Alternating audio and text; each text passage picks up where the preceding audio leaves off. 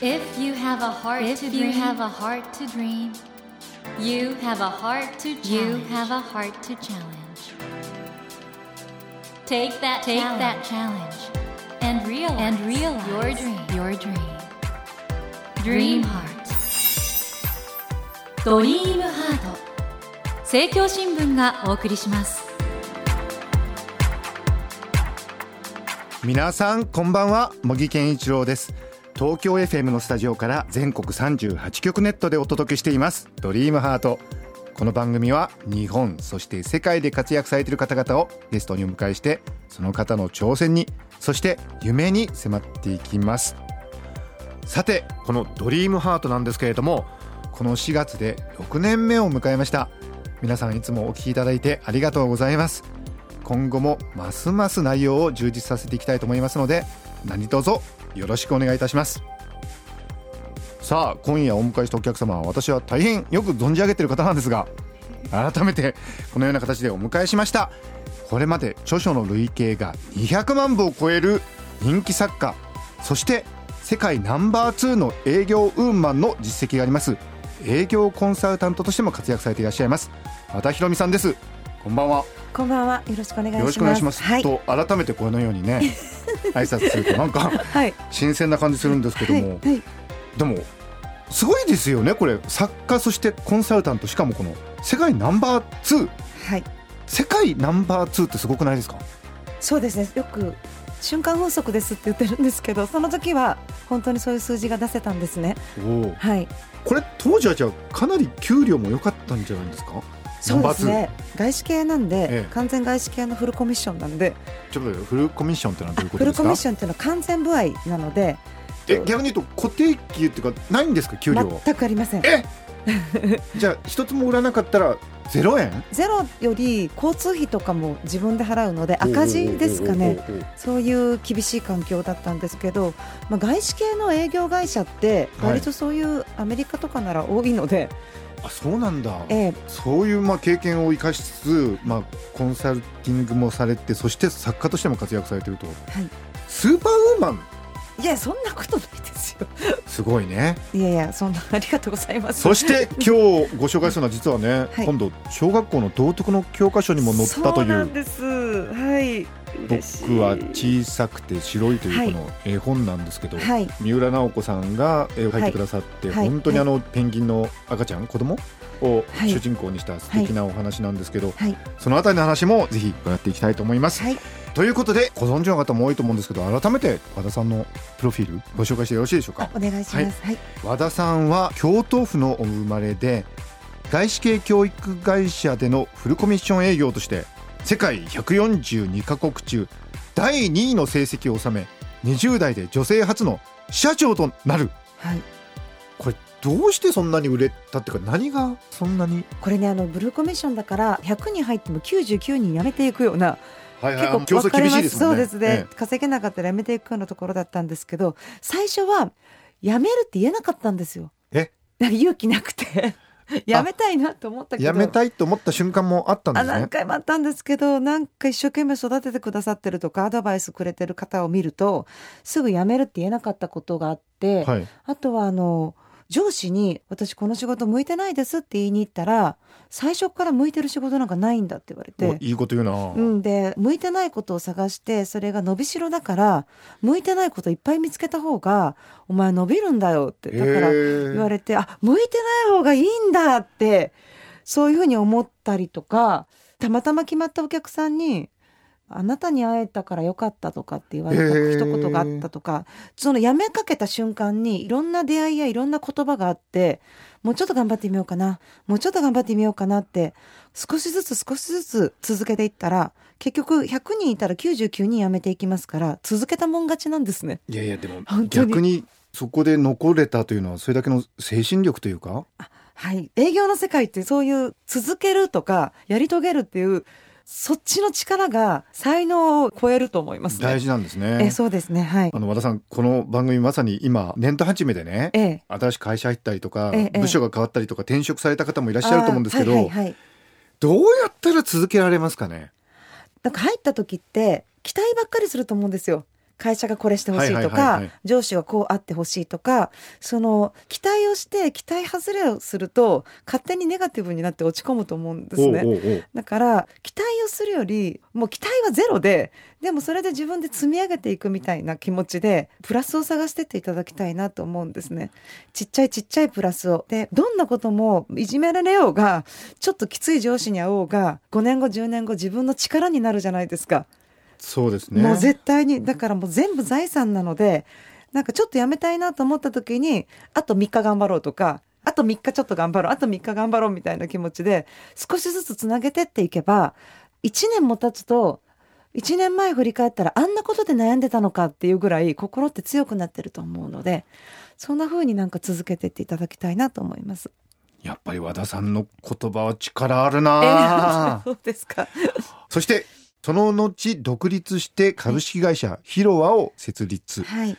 自らの経験をもとに営業コンサルタントとして国内外でセミナーや講演を実施してその受講者数は延べ10万人を超える？ありがとうござい10ます。万人教え子がいるみたいなもんですよねそうですね。はい。だからもうコンサルタントとしてもすごいんですけどこれまで出版した著書累計ベストセラーが多いんで足し合わせると200万部突破すごいですね。売れる秘訣って何ですかね？えー、そう先生に聞きたいぐらいですよ。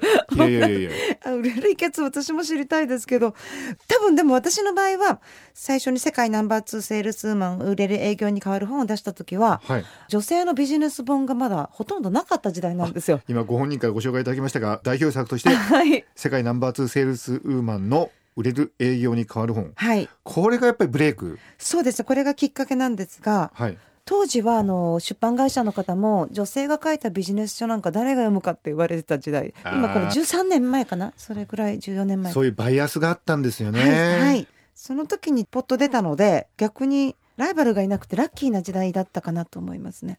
まあでもそういう意味で本当パイオニアというかフロンティアはい、をずっと切り開いた方なんですよね。はい、地味にコツコツ。いやいやかなり派手だと思いますけど。いや、そうなんだ。そして和田さん子供の頃ネクラタイプだったんですって？あ、もうすっごいおとなしかったです。嘘でしょ？だってこんなポジティブで明るいのに。いやいやいやいや、あの、今でもネクラの部分が自分の中に残ってると思うんですけど、人と喋れなかったんです。人前でご飯食べれなかったしえ？だから、もう本当に無口な言葉を知らないような人でした。え何がきっかけでこういうふうになれたんですか？うん、やっぱりでも仕事始めてからですね。おうん、仕事始めて人と喋らなきゃいけないじゃないですか。はいはい。で人と喋れないから営業やり始めた時にどうやって物を買ってもらえるのかなって考えて、うん。私は多分嫌いな人から買わないだろうと思ってでどうやったら好かれるかなと思ったら聞き上手になればいいと思ったんですね、はい。人って自分の話聞いてくれる人好きだから、うん。だからものすごい聞き上手の練習を家で鏡の前でうなずいたりとか、えー。その人形を置いて相槌を打つ練習とかもちろん人との練習とかで喋らないでただ聞く練習を徹底的にやったんですね。そこから成績上がってきてで自分が受け入れてもらってるっていう自信ができて人前で喋れるようになったっていう段階があります。え鏡とかね人形の前で うなずく練習までされたんですか？あのそうじゃないと食べていけないので私はあなたの話を一生懸命聞いてるっていう態度をどうやったら相手に喋らずに見せられるかなっていうのがやっぱり課題でした一番最初は。でも和田さんねその今いろいろ働き方とか探ってる中でね、うんはい。フルコミッション営業って一番だからもう本当に 売れなかったらゼロだしええ。売れたらそう。お金たくさん入ってくるし、え一番厳しい実力の世界じゃないですか、え、はい。やっぱりそこで働いた経験うんってやっぱり大事なものになってますかね。でかいですよ。あの例えば電話をかけるときに、はい。電話代を月7000円取られるんですよ。え？7000円徴収取られる。取られる払わなきゃいけないんですよ。で例えば今普通に新入社員の方が入って会社から7000円電話代払えって言われたらなんてブラック企業なんだって言ってすぐ辞めると思うんですけど、はい。うちの考え方っていうのは企業内起業家でアントレプレナーだから資本金なく仕入れなく起業ができたと思えと。それから電話代のことに関しては電話を嫌がって1日に1本しかかけない人も7000円。いっぱいかけても？7000 7000円。円。どお前どっちが得なんだと？いや行動した方が得です。だから行動しろみたいな。なんかそういう理論があるんですね。でもそれをなんか身につけて仕事してると例えばお金をもらってる立場よりもなんかいっぱい行動した方が得なんだっていう感覚になるので普通の人とはちょっと違う感覚で仕事するようになりましたね。でもそうなるとねみんななんでそのナンバー2になって支社長にまでなったのに独立したんだろうって思うんですけどはい、このヒロハという会社はどういうことをされる会社なんですか？セミナーを中心に企業様のサポートをしたり個人の方の営業成績を上げるためのサポートをしています。何しろ世界2位ですからねまあ、営業をね伸びたい人たくさんいらっしゃるので、うんうん。売り上げ上げたい方とかはい。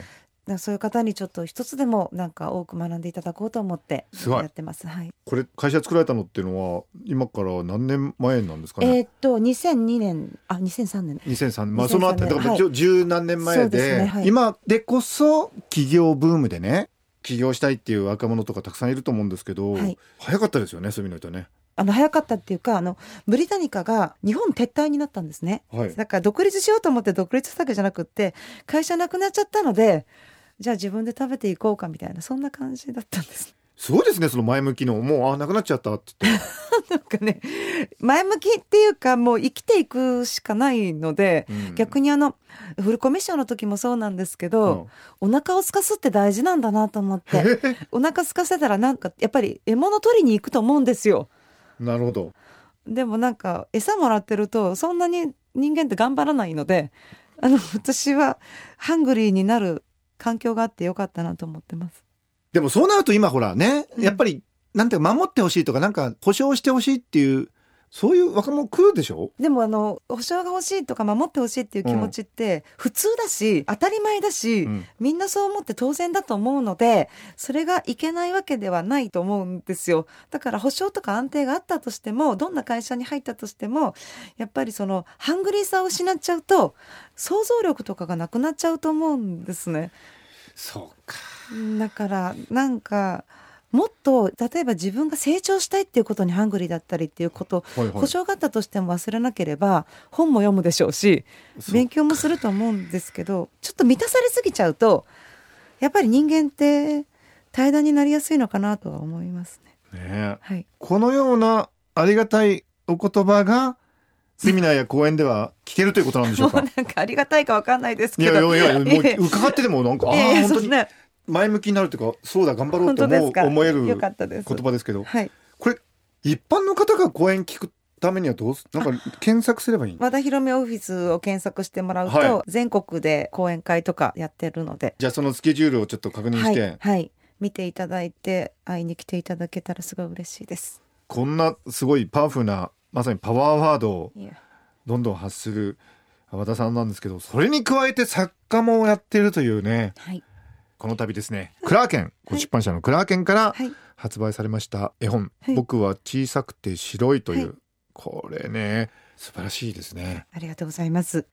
これねもともとは2009年にそうなんです。「僕は小さくて白い」これ、はいあの今回あのひらがなで全部タイトル書いてありますが、はい2009年は漢字が混ざっそうです漢字が入っててました。はいい。て、これをリニューアルされたということはいなんですよね。これもともとどういう思いがこもった絵本なんですか？もともとあの私は営業の本とかビジネス本ばっかり出してたわけですけど、はい営業のスキルっていうか営業のスキルって何か物を売るっていうよりも前向きになりましょうとかねはい。例えば目の前の人が自尊心を持って勇気を持たないと一歩決断しないので、はい。決断の話ってすごく多いんですよはい。はい。背中を押す話が。はい。でそれはセールスやらなくってもいろんな方にお伝えしたいなと思ってて、うんそれでまあこういう物語を10種類ぐらい書き溜めててそれを出版会社さんに見せてこれ本にしましょうって言われたのが2009年だったんです。そうななんんでですすね。はい、私あの母が死んじゃってるのでちょっと母からもらったワードとかそういう思いとかを込めて小さいペンギンとお母さんっていう対話に作ったんですね。じゃあこれ亡くなったお母様が常々言われてたこと。そうなんですねですね常々っていうかちょっとはちゃめちゃな母親だったんですけど、はい。私すごい足が遅かったりとか、はいそのさっきおとなしいって言ったじゃないですか、だからもう何もかもちょっと遅れてるんですよ子供の時、うんうんで運動会の時に足がすごい遅かったりして周回遅れとかになるんですね。はいはいはいで。その周回遅れとかになった時にもっと早く走れとかもっと頑張りなさいとか練習しなさいっていうのを一言も言わずええ。いや恥ずかしいのによく最後まで走ったねみたいな。あ必ずポジティブにそう言っなんですてくださる。ええゆっくりなのは大物になる証拠だとかねはいはい。なんかそういうその自分なんかダメなんだとか自分自信ないなと思ってる時にそれもいいんだよっていう一言があってなんかそういう言葉を心の杖にしてちょっと生きてきた部分が私の中にあって、悩むこととか欠点とか抱えて生きてる人とかにそれってすごい長所なんだよっていうのを伝えたくて絵本の中にそういう言葉を入れてるんです。ね、このね「お母さんお母さんどうして僕は他の子よりも走るのが遅いの?」といはいう質問に対して、素敵ですよね答えがちょっとこれは読んでいただこうかなあそうですか。じゃあ僕が聞くんで、読みましょうかはいお母さん役になっていただけます？もちろんですじゃあ僕ははいペンギン役になりますから、はい、お願いします。はい。お母さん、お母さん、どうして僕は他の子よりも走るのが遅いの？それはね、前を走っていたら、後ろの子が転んでも気がつかないでしょ？あなたは他の誰かが転んだら、起こしてあげる役目なの。うわー すごい素敵。そして番組初ですよ、この朗読の時間っていう。ドリームアート始まって以来の。そうですか。嬉しい。そんな機会いただき実は。ね、今回朗読させていただいたのもちゃんと理由がありまして、なんとこの僕は小さくて白いがですね、道徳の教科書、平成30年度版、生きる力に掲載されたと。はい。これ子供たちが読むわけですよね。はい。何年生ぐらい？えっとね、小学校1年生用の道徳の教科書に選んでいただいたんですね。うわなので、たくさんの子供たちにこれ、まあ一部ですが、読んでいただくことになりました。やっぱり小学校ね上がったすぐの頃って不安なこともありますからね。はい。なので勇気持って自分の欠点を実は長所だったんだって気づいてもらって、こう一歩前に進んでもらって自立してもらいたいなと思いますね。本読んで。でもこれですよねあのもちろんお子さんにも読んでいただきたいんですけど大人が読んでもとてもはい心に響く、そうなんですよ。もうありがとうございます。大人のまず自己肯定感を高くする自分の中でいいところを探すあとなんかこの「吹雪は寒いよ」っていうセリフがあるんですけど、はいはい自分の中のいいところを探した後に「世間は寒いよ」って言ってるんですね。はいはいはい。世間寒いよって言ったら、まあ、寒いとみんな仲良くできていいじゃないかって言われてたりとか、えええあと勇気はどこにあるの？って聞くと泣いてて立ち止まってたら出会わないからまず動けみたいなことが書いてあるので大人でも自己肯定感を高くして世間の風にも強くなってそしてじっとしてるんじゃなくってまずは歩いてくださいみたいな、はい。そのメッセージの順番でこの「僕は小さくて白い」は書いています。自分で読む本としてもいいですけどお友達とか知り合いにプレゼントする本としても、はい、もうお値段もプレゼント的にお手頃だと思いますし、はい、えーお値段の方はですね税別で1389円となっておりますので、はい、ぜひこれあのお買い上げいただきたいと思うんですけども、はい、和田さん今後もあれですか？絵本書かれるご予定は？はい、あります。私やっぱりこういう世界好きなので、はい。ビジネス書も引き続き書いてるんですが、はい。やはりそういう世界も広げていきます。ということは今後ますます活躍するであろう絵本作家和田博美さんの本当に大事な記念碑的な作品ですので皆さんぜひお手元に置いてほしいんですけどこの番組ではですねこの「僕は小さくて白い」を今回番組お聞きの方3名様にプレゼントさせていただきます、はいご希望の方はですねこの後番組のエンディングで応募方法をご案内いたします和田さんひょっとしてあのサインなんかしていただいてあ、あもちろんです。はい、喜んでやったさせてください。よろしくお願いします。超人気作家の和田博美さんのねサインがつきますのでぜひ欲しいと思うんですけど、はい最後まで聞いた方だけに、えー応募の方を お伝えいたします。はい、あの和田さんあの本当いろいろお話伺ってきたんですけどはい、和田さんある意味じゃもういろんなことやってしまってる気もするんですけども、はい。この番組はですねドリームハートと言いまして、はい、夢がテーマなんですが、はい。和田さんの今後の夢とは何でしょうか？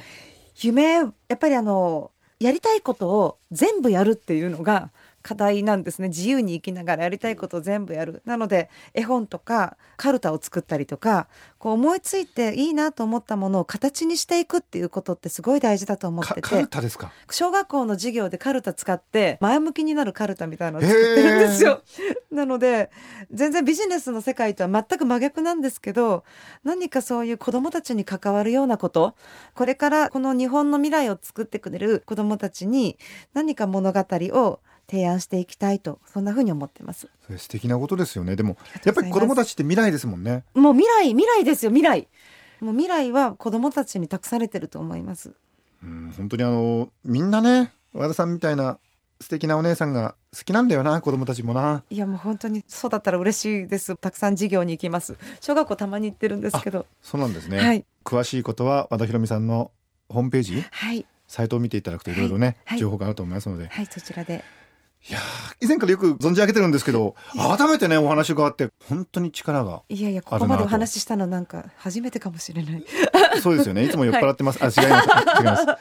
今日はあのためになるお話をありがとうございました、ええありがとうございます。というわけで森健一郎が東京 FM のスタジオから全国放送でお届けしています。ドリームハートですがそろそろお別れの時間となってしまいました。今夜は作家で営業コンサルタントの和田博美さんをお迎えしました。和田さんどうもありがとうございました、はい、どうもありがとうございました Never let go of that dream. Never forget Never forget that heart to challenge. Dream heart.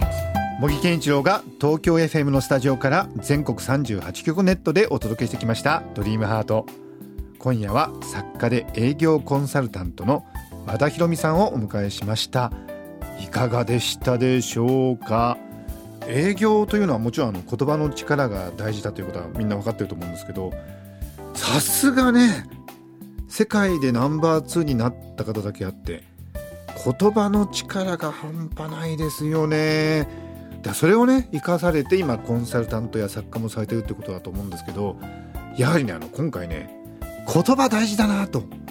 やっぱり人間は仕事をする上でもまた生きていく中でも言葉をもっとね大事にしたいなってことを思いましたね。逆に言うと言葉の力を磨けばいろんなことがね開いていくのかなって感じがするんで今回のね和田さんのいろいろお話を皆さん参考にされて自らの言葉磨きこれをねちょっとねあの気にかけていただけるとありがたいなと私としては思います。さてその和田博美さんがこの度出版されました絵本「僕は小さくて白い」を番組お聞きの方3名様にプレゼントいたします。和田さんのサイン入りですよ。ご希望の方は必要事項を明記の上ドリームハートのホームページよりご応募ください。なお当選者の発表は商品の発送をもって返させていただきます。たくさんのご応募お待ちしています。さあ来週のお客様は今月11日に45周年記念ベストアルバム「ユーミンからの恋の歌」をリリースされました。松任谷由実さんをお迎えします。どうぞお楽しみに。それではまた土曜の夜10時にお会いしましょう。ドリームハート。お相手は森健一郎でした。ドリームハート。政教新聞がお送りしました。